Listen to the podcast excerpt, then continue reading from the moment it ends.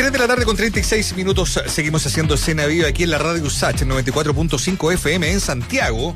Señal digital disponible en radiousach.cl, la página oficial de la radio donde están todos los contenidos de los programas que vamos haciendo acá en la 94.5.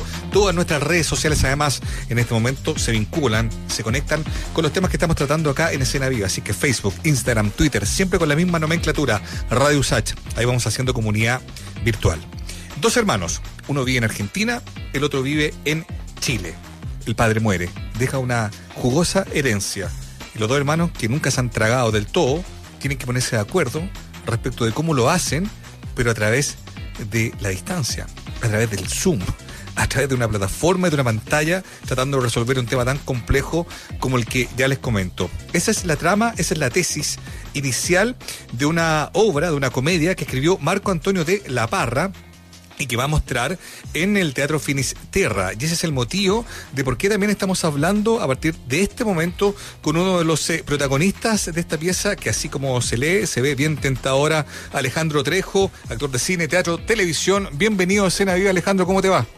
Hola, ¿qué tal? ¿Cómo estás, Mauricio? ¿Qué tal? Gracias por la invitación, oye. Oye, por favor, eh, bienvenido. Y desde ya decirte que, que suena muy bien la historia, eh, esta premisa sobre la que, la que se empieza a armar esta pieza. Cuéntanos cómo fue que te mm, terminas involucrando en esto, cómo fue que, te, que, que, terminas participando en este proyecto y efectivamente cómo se va desarrollando la historia. Mira, eh, esta es una invitación que, que, me hicieron de la Universidad Finisterra, eh, ya que toda su programación teatral para el año 2020 se vio obviamente alterada eh, entonces, eh, ya se han entrenado, si no me equivoco, un par de piezas teatrales a través de esta plataforma de Zoom. Y, esta es una pieza que escribió Marco Antonio de la Parra, que es profesor además allá en la, en la Finisterra. Y me convocaron para participar en esta en esta comedia negra, que podríamos catalogarla como tal. que se trata de dos hermanos, te fijas, dos hermanos que uno vive en Chile el otro se fue a vivir hace mucho tiempo en Argentina, dos hermanos ya eh, cincuentones, ya, se fija, eh, muere el padre eh, en medio de la pandemia y tiene que repartirse la herencia, hacer la posesión efectiva y con todas las complicaciones que implica eh, el confinamiento, las fronteras cerradas, se fija, y, este hermano argentino, o sea, argentino-chileno que está allá y que quiere recibir su parte del dinero porque allá está con ahogado con las olas al cogote, te fijas, y lo, único que necesita es, la herencia, digamos, para poder salir a flote. Claro. Entonces, es, esa relación entre hermanos, esa, esa relación familiar, eh, todas esas historias que quedaron olvidadas en el pasado, eh, que salen a flote, digamos, en medio de esta discusión de cómo resolvemos este este impasse, este, e, e, este, problema, digamos, de que nuestro padre ha, fallecido y, que tenemos que repartirnos el dinero. Entonces, eso es lo que el, dramaturgo Marco Antonio Laparra toma como, como, como plataforma, como, como punto inicial, digamos, para desarrollar esta comedia negra, que está bastante divertida, está entretenida, digamos, y, está diseñada diseñada para Zoom, porque e, e, estos, estos hermanos se conectan por Zoom, digamos.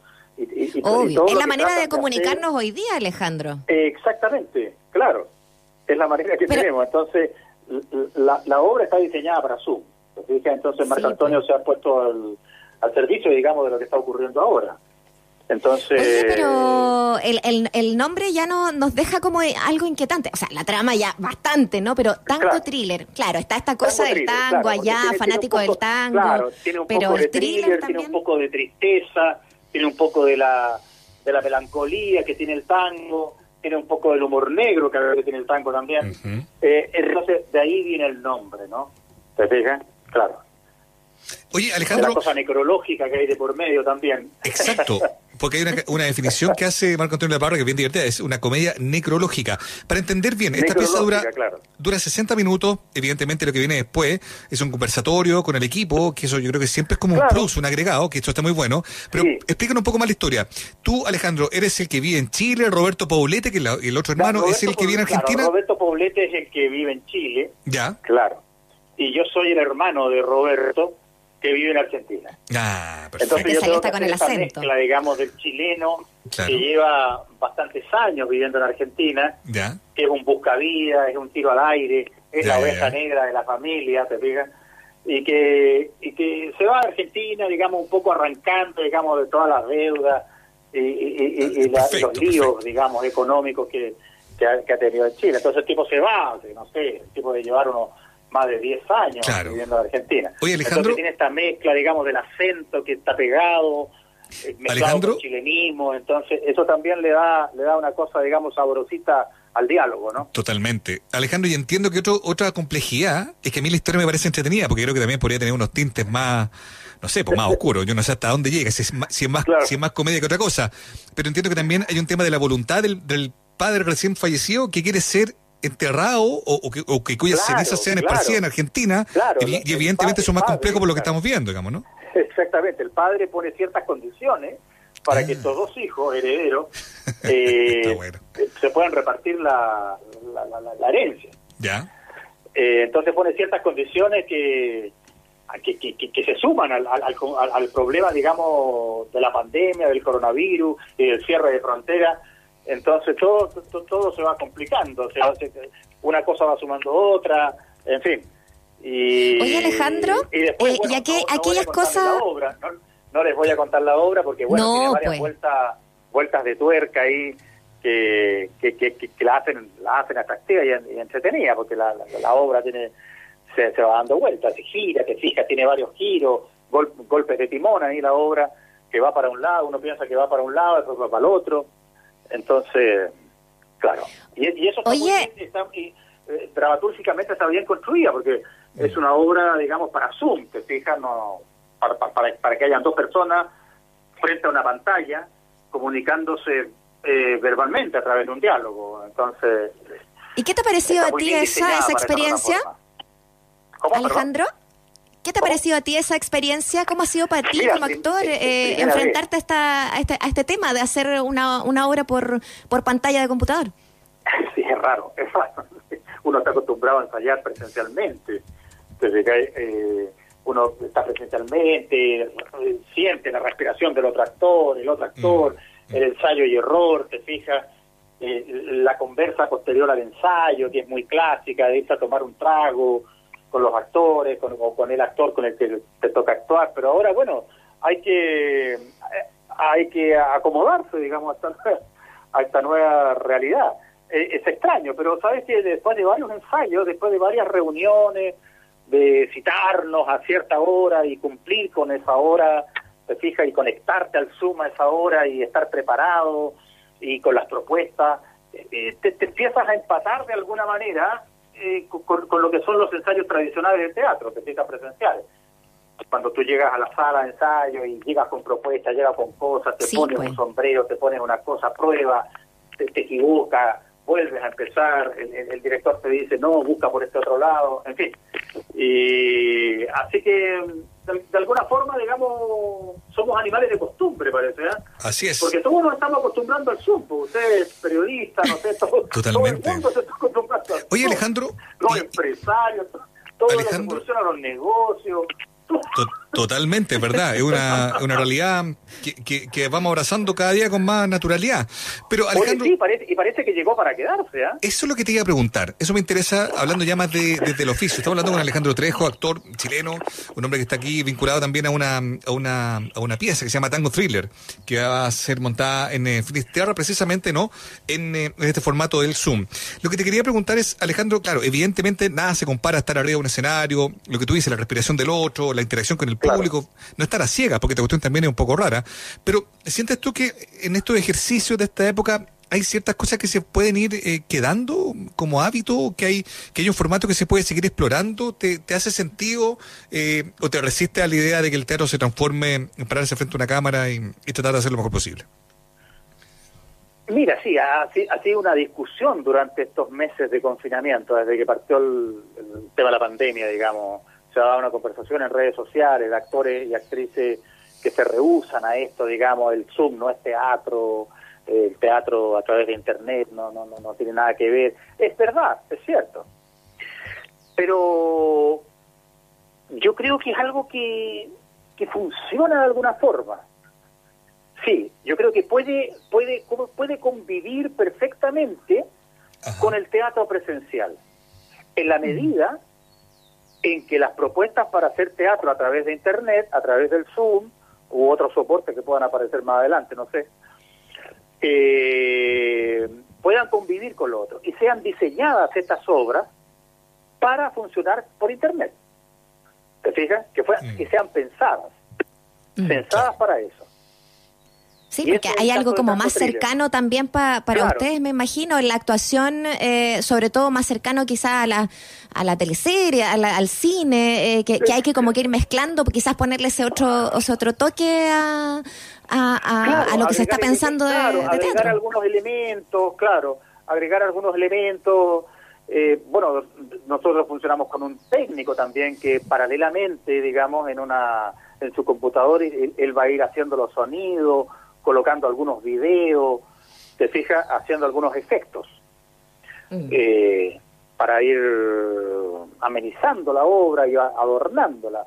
Te fijas que no sea solamente un diálogo aunque la obra eh, esencialmente es un diálogo entre dos hermanos que están disputando y, definiendo cómo, cómo diablos van a resolver este tema de la, de, la herencia y la posesión efectiva y el dinero que quedó del padre, en fin.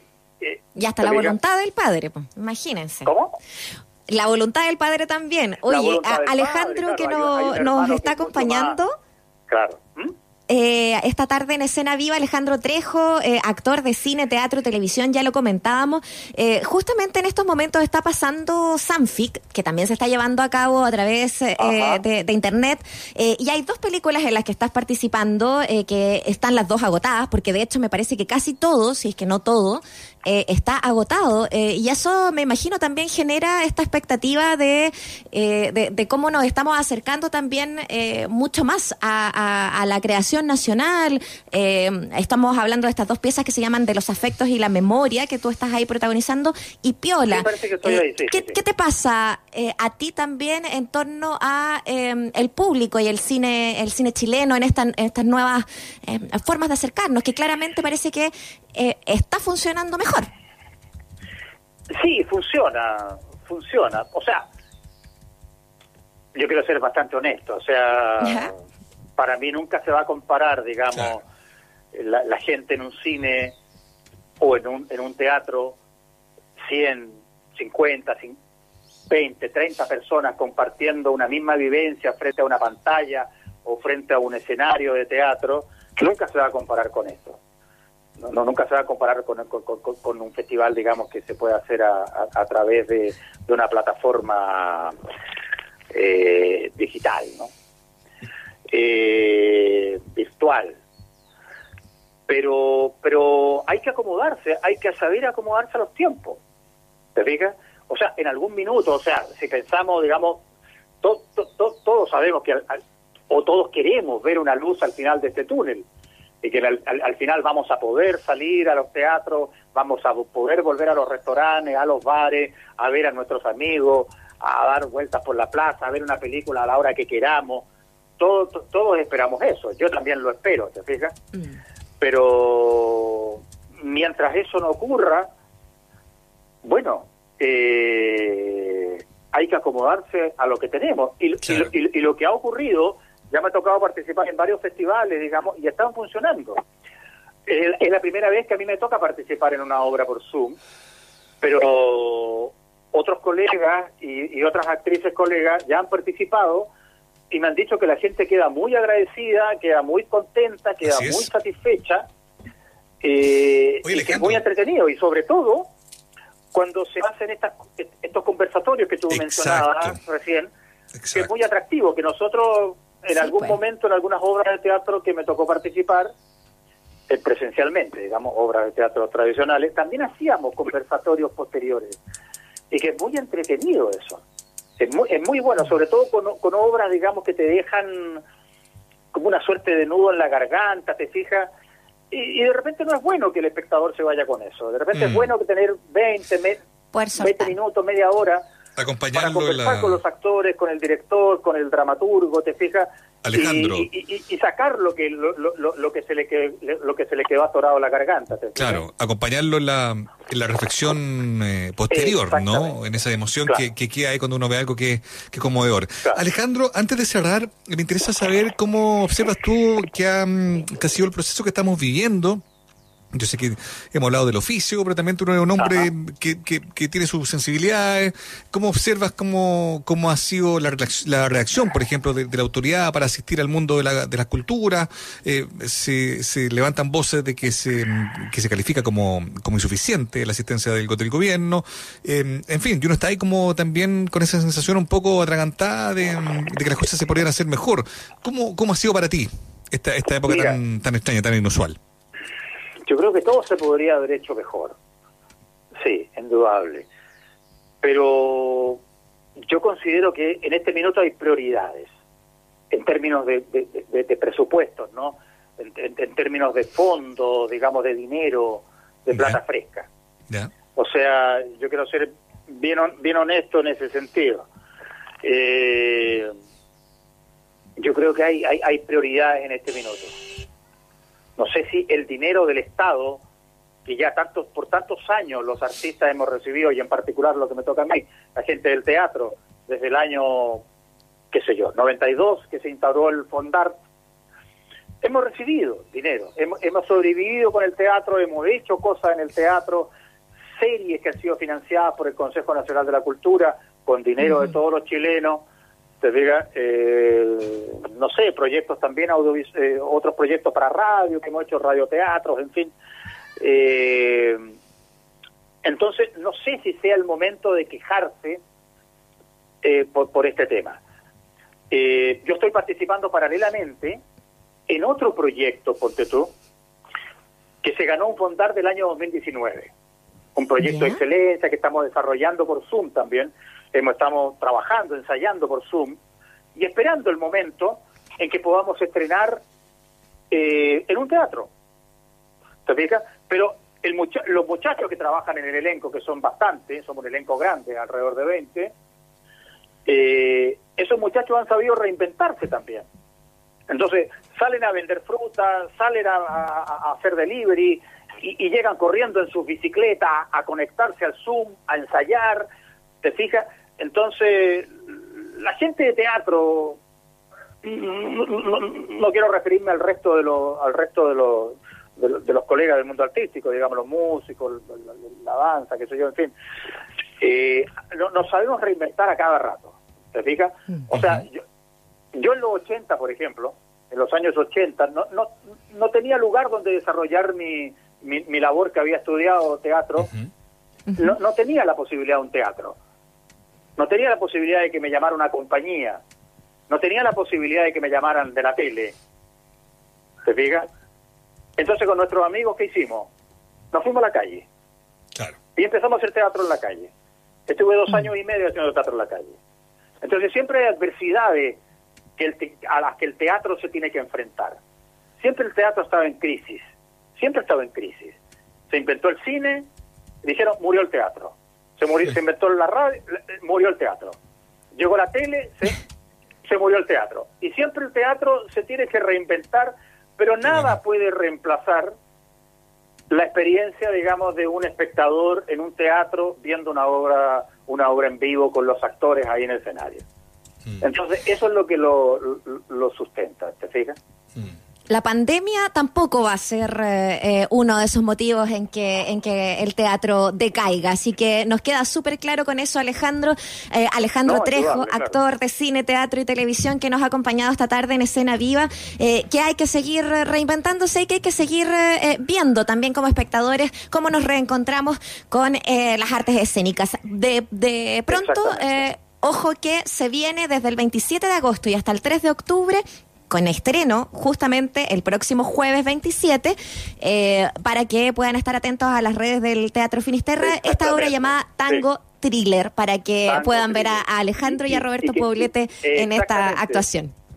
Y que los radioescuchas también de, la radio estén atentos también a otros trabajos que hay. Hay muchos trabajos teatrales, muchos trabajos que están haciendo colegas músicos, eh, hay, hay seminarios, hay charlas, eh, de escritores, seminarios, seminarios sobre el, el, el, tema el tema social que estamos viviendo como país, con, el estallido social que se dio, digamos, segmentado con el inicio de la pandemia. Hay mucho material, hay muchísimo. Estamos con las, las orejas ahí eh, alerta para poder transmitirlas acá, Alejandro. Así que te damos las gracias también por participar esta tarde en nuestro programa. Un abrazo. Ok, muchas gracias a ustedes por, por apoyar el teatro. ¿Ah? aunque sea de manera virtual. Tal cual. Pues, Un abrazo grande. Gracias. Chao. Gracias, Eh.